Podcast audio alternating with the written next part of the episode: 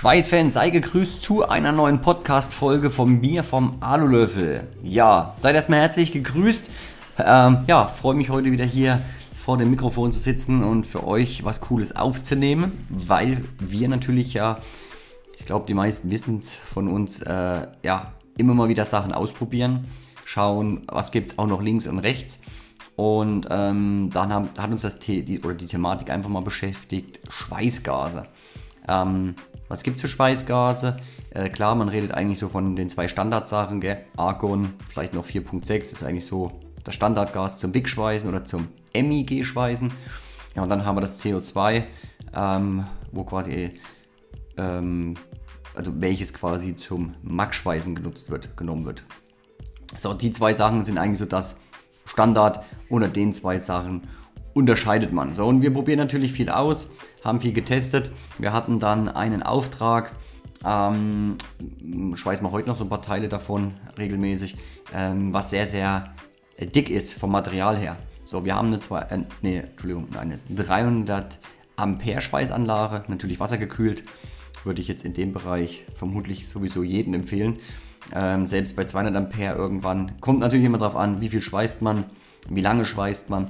Irgendwann macht es einfach Sinn, einen wassergekühlten sich äh, Brenner zuzulegen oder auch vielleicht sogar eine Wasserkühlung nachzurüsten. Das geht übrigens auch relativ easy. Das wissen, glaube ich, auch gar nicht so viele dass man das dann äh, nachrüsten kann mit einem externen Gerät. Ähm, das hat bei mir natürlich schon einiges geändert. Aber man muss natürlich auch sagen, wir schweißen hauptsächlich Aluminium. Wir sind, ich glaube, im Schnitt bei 200 Ampere, die wir schweißen. Also schon sehr hoch. Und das natürlich auch täglich, muss man natürlich jetzt auch dazu sagen. Aber wir sind dann natürlich wirklich mal bei einem Bauteil so ein bisschen, ich will nicht sagen an die Grenze gekommen. Man hat ja die Möglichkeit, das Ganze vorzuwärmen. Ich habe hier so zwei Herdplatten die ich dann äh, immer mal verwende. Oder den Heißluftföhn, um das Ganze einfach schon mal ein bisschen, ja, ein bisschen Temperatur zu geben, dem Bauteil. Ähm, Wenn es natürlich ein Säenauftrag ist, wie in dem Fall jetzt, kann das schon echt lästig sein. Äh, stell dir folgendes Szenario vor, Szenario vor.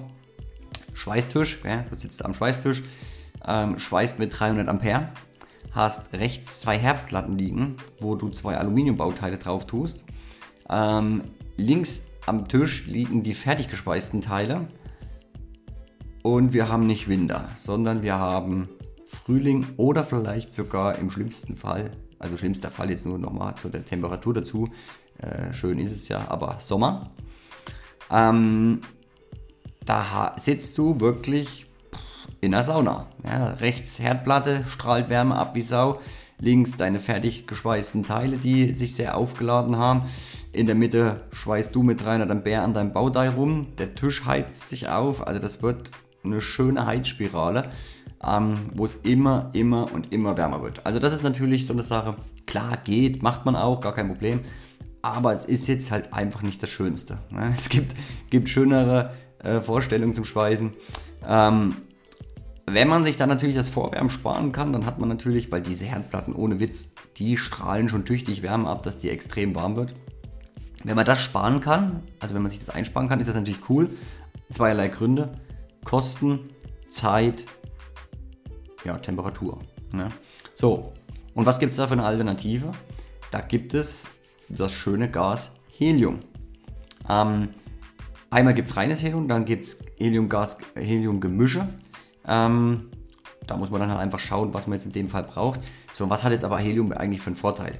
Ähm, Im Grunde genommen ist es so, man sagt, wenn du jetzt zum Beispiel ein leistungsschwächeres, klingt jetzt auch wieder übertrieben, Schweißgerät hast, 200 Ampere und hast mal einen dicken Brocken, kann man mit Helium das Ganze etwas tunen. Das heißt, man kann mal schnell, je nach Gemisch, also was es für eins ist, ob es reines ist oder ob es äh, ein Helium-Gemisch, ein Argon-Helium-Gemisch ist, so wie wir es jetzt gerade aktuell haben, ähm, ich glaube, es hat so einen Unterschied von 30, 40 Ampere locker gemacht. Also das war schon ganz cool. Ähm, ich habe dann natürlich einfach mal äh, ein paar Bleche hingelegt, habe das ausprobiert mit 3 mm, mit 5 mm. Einmal natürlich mit einem reinen Argongas. Selbe Ampere, gell, muss natürlich sein. Auch selbes Schweißgerät, sonst kann man einfach sowas nicht simulieren. Weil das wird mir immer wieder bewusst, wie krass unterschiedlich eigentlich Schweißgeräte sind. Ne? Ganz oft wird es mir natürlich bewusst, wenn wir Schweißworkshops bei uns in der Werkstatt haben. Klar, äh, jetzt am Samstag hatten wir erst wieder zwei Jungs da. Äh, der eine hatte schon ein Schweißgerät, den anderen haben wir dann, hat dann mit unserem Gerät hier geschweißt, getestet, haben wir jetzt eins besorgt. Und ähm, ja, das ist krass. Dann hatten wir hier zwei verschiedene Schweiß. Na gut, wir haben ja sowieso auch schon drei Wickschweißgeräte. Jetzt kam das von dem jungen Mann noch dazu. Und das ist echt krass. Wir haben dann, der eine hat an meinem geschweißt, der andere an seinem. Ähm, und haben ein 3 mm Blech vor uns liegen gehabt. Und habe ich so gesagt, ja, so Bauchgefühl, hm, 110 Ampere, sage ich so. Ja, wo der andere schon sagt, uh, echt, ja, hm, okay, dann gucken wir mal. Ne, so.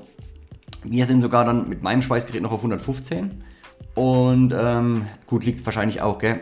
Herz, Einbrandtiefe etc. kann man ja einiges einstellen. Ähm, und da hat der Kollege dann, also der, der Workshop-Teilnehmer mit seinem Schweißgerät nur, ich glaube, 85 Ampere zum Schluss gebraucht, 90 Ampere. Also mal schnell 20 Ampere Unterschied. So. Und das ist immer der Punkt, wo ich sage, hm, jetzt fragt mich jemand, Mensch, wie viel, mit wie viel Ampere hast du gespeist? Das kann ich natürlich sagen, gar kein Problem. Aber das wird halt vielen einfach gar nichts bringen. Einmal aus der Warte her Unterschied vom Schweißgerät, das ist schon mal Punkt 1. Und Punkt 2, der halt einfach noch dazu kommt, ist ähm, deine Schweißgeschwindigkeit. Also ich würde jetzt nicht mal sagen, wie fit bist du oder wie, wie oft schweißt du regelmäßig etc. Ich glaube, auch jemand, der lange schweißt, heißt nicht, dass der unbedingt schneller wird, wenn er so sein, sein sag mal, wie soll man sagen, ja, sein Feeling hat oder sein, ja, wie er sich das halt so angewöhnt hat, gell? Ähm, das muss halt jeder so ein bisschen für sich selber entscheiden. Also ich schweiß zum Beispiel, das ich, merke ich immer wieder das Feedback, ich schweiß wirklich relativ schnell. Ich bin immer sehr ungeduldig, weil, ja klar, das sind wir wieder bei, den, bei, der Thematik, wir sind Dienstleister, wir wollen, ich möchte am besten, wenn der Brenner zündet und eine Sekunde, nicht immer eine halbe Sekunde später möchte ich anfangen mit Speisen. Und nicht dem Ganzen zugucken, wie es aufschmilzt, und am besten noch wie die Oxidschicht aufspringt. Gell? Also das ist jetzt nicht so mein Plan. Deswegen äh, geht das bei mir alles relativ zügig von der Hand. Aber das ist wie gesagt typabhängig. Ja? Die einen langsamer, die anderen etwas schneller. Das kommt immer so ein bisschen ähm, drauf an. Deswegen kann man da wirklich schwer sagen. Und dann halt noch dazu, was hast du für ein Schweißgerät? Jetzt kann ich mir natürlich nicht zu jedem Anbieter merken, äh, war das jetzt 20, braucht das jetzt 20 Ampere mehr, braucht das 20 Ampere weniger gegenüber meinem. Ähm, schwierig. Ja, dafür gibt es einfach ganz schön viele Hersteller. Aber was definitiv so ist, da ist es völlig egal, was das für ein Schweißgerät ist. Mit Helium schaffst du dir ja, so im Schnitt 30, 40 Ampere mehr rauszuholen aus dem Gerät. Ich habe das wie gesagt mit dem 3 und 5 mm Blech getestet, mit derselben Amperezahl und habe den Unterschied extrem klar auf, der, also auf beiden gemerkt. Für das 3 mm hat sich mich jetzt gar nicht so interessiert, da musste ich halt einfach extrem schnell schweißen und die Schweißnaht wurde sehr flach. Bei dem 5 mm hat es mich natürlich schon mehr interessiert, weil genau darum geht es ja. Ja? Ähm, du hast ein Gerät, was eine gewisse Leistung bringt, 200 Ampere zum Beispiel, das ist ja so, sagen wir mal, der Standardbereich beim ACDC. Ähm, da schaffst du locker 3 mm, schaffst auch 5 mm mit dem Teil, schaffst auch 10 mm. Ja? Irgendwann kommst du halt an eine Grenze, wenn zum Beispiel, bei uns waren es dann damals so Frästeile von der Fräsfirma, wo einfach oben drauf, ja, äh, der Bohrer oder der Fräser mal falsch angesetzt hat. Da mussten wir was zuschweißen. Ja, da habe ich Heißluftföhn, Herdplatte, 200 Ampere Gerät. Ich bin bald wahnsinnig geworden. Äh, heute mit meinem 300 Ampere Gerät, ja, eine ganz, ganz andere Sache. Ne? So, jetzt kann man das Ganze, wenn man sogar will, noch mit Helium tun. Coole Sache, wie gesagt, hat man auf jeden Fall sofort gemerkt. Und umso höher der Heliumanteil ist im Gas, umso mehr macht das natürlich von, dem, ja, von der Einbrandtiefe, dann also von der Power her aus. So, und dann ist natürlich noch der, also was heißt natürlich, dann gibt es den, den Punkt, dass man sagt, man kann auch Helium, ne Quatsch, im, also mit Helium im DC-Modus Alu schweißen. Das habe ich in dem Fall jetzt auch probiert. Das war aber ja nicht gut. Ja. Ähm, habe ich auch gleich das Feedback bekommen, mit einem Helium-Gasgemisch geht es nicht. Das muss dann schon reines Helium sein.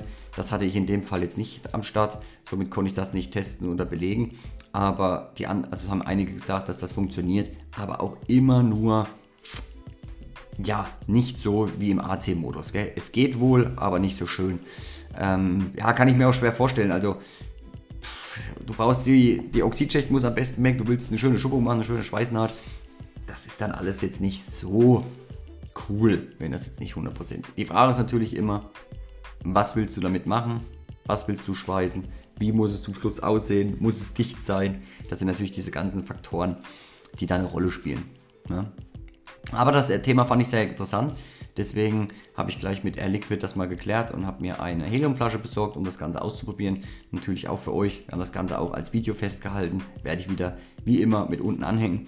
Ähm, ja, war auf jeden Fall ein cooles Projekt. Also man sieht immer wieder, es gibt schon viele, viele Möglichkeiten. Man kann echt viel machen. Ähm, man muss sich halt mit beschäftigen, vielleicht auch mal Leute fragen, die es können. Und, oder wie wir, die uns mit beschäftigen und euch dann auf dem Laufenden halten. Also auch gerne wieder die Podcast-Folge mit jemandem, der das unbedingt für dich wissen muss. Ähm, ja, schick dir noch einfach einen Link von unserem Podcast, dass er sich das auch anhören kann. Ähm, dass wir das Ganze hier ein bisschen ordentlich teilen, dass äh, in der Schweißszene ordentlich das Wissen vermittelt wird, dass jeder einfach weiß, was los ist und nicht, nicht alleine dasteht. Ja? Ich habe das Problem ja auch immer, wenn ich wirklich mal Fragen habe oder mal so Gedanken, Mensch, jetzt müsste ich mich mal eigentlich mit jemandem austauschen, das ist echt immer schwierig. Klar, ich habe meine Kollegen, da geht schon viel, aber da wir ja Kollegen sind, machen wir auch relativ das Ähnliche logischerweise. Ähm, hab dann aber von Böhler-Wilding den Micha am Start, das ist richtig, richtig gut und extrem viel wert sowas, wenn man jemanden hat, der da tagtäglich auch mit der Thematik zu tun hat. Dann schweißt er natürlich auch im Hobby selber noch an, seinen, an vielen Sachen. Also da macht er ähnliche Sachen wie wir und das ist dann halt cool. Das ist immer dann so ein Thema, wo ich sage, hier, Micha, lass uns mal bitte kurz austauschen. Ich habe da mal eine Frage. Ja? Und dann kommt manchmal schon coole Sachen bei rum. Also deswegen schau, wenn du einen Kumpel hast, einen Freund und wegen der Thema Thematik Schweißen immer ein bisschen austauschen, einfach mal drüber reden. Das war jetzt wie gesagt auch in dem Schweißworkshop am Wochenende sehr cool. Das waren auch zwei Kumpels. Der eine war schon einen Ticken weiter als der andere und da habe ich gesagt, du hast heute, dann habe ich dem natürlich schon zu die nächsten Steps gegeben und der andere Kumpel, der ein bisschen, ähm, also der hat ganz frisch mit Schweißen angefangen, hat natürlich jetzt einen riesen Vorteil, dass er von seinem Kumpel noch profitiert. Ja?